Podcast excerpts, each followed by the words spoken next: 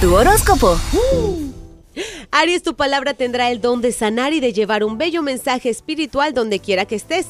Tú eres un buen comunicador, así que aprovechalo. Tauro, la energía planetaria te indica que hay mucho romance a tu alrededor. Diviértete y disfruta del amor. Ocurrirán sucesos importantes que te harán tomar conciencia en tus decisiones. Géminis, feliz cumpleaños y tu familia está pasando una, un, un momento un poquito en segundo término para ti. Vamos, dale importancia, adáptate a todo, síguete la corriente. Cáncer, estás en un buen momento para tomar acción y ser recompensado. Tus actividades sociales se entrelazan entre tu trabajo y profesión y familia.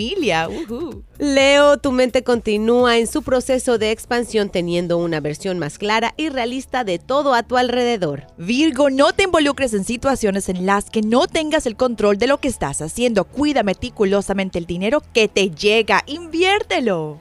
Libra, tu ambiente se estremece trayendo muchos cambios en el sector de la familia. Tendrás que tomar decisiones que afectarán a varias personas.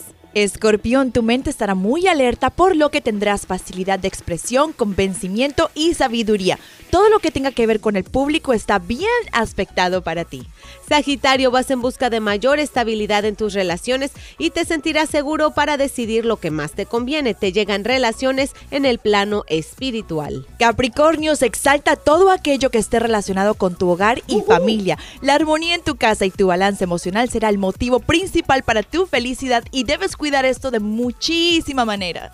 Acuario, es buen momento para planear aquello que deseas conseguir para ti y tu familia y ver cómo lo vas a llevar a la realidad. Ve en busca de tu estabilidad emocional, ya que reina ahora la inestabilidad en tus relaciones. Y terminemos con Pisces en el amor. Alguien está en espera de noticias tuyas. No te hagas de rogar y ábrele las puertas al amor.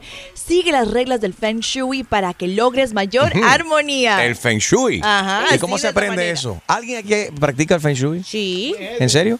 sí, hay, hay cositas, por ejemplo. lenguaje. No poner los espejos en determinado lugar de la- del cuarto, no poner plantas en determinados eh, rincones del lugar. Muy importante no poner la cabecera de la casa, si eres muy activo en la cama con tu amante, contra la pared porque eso choca y molesta a los vecinos. Eso Ah, es no. parte de ser Feng buen vecino Shui. en a good. Feng Shui. ¿Cómo se dice? Feng Feng Shui. Shui. Feng Shui. Y yo, y yo pensaba que Fechu era parte del menú de la comida china.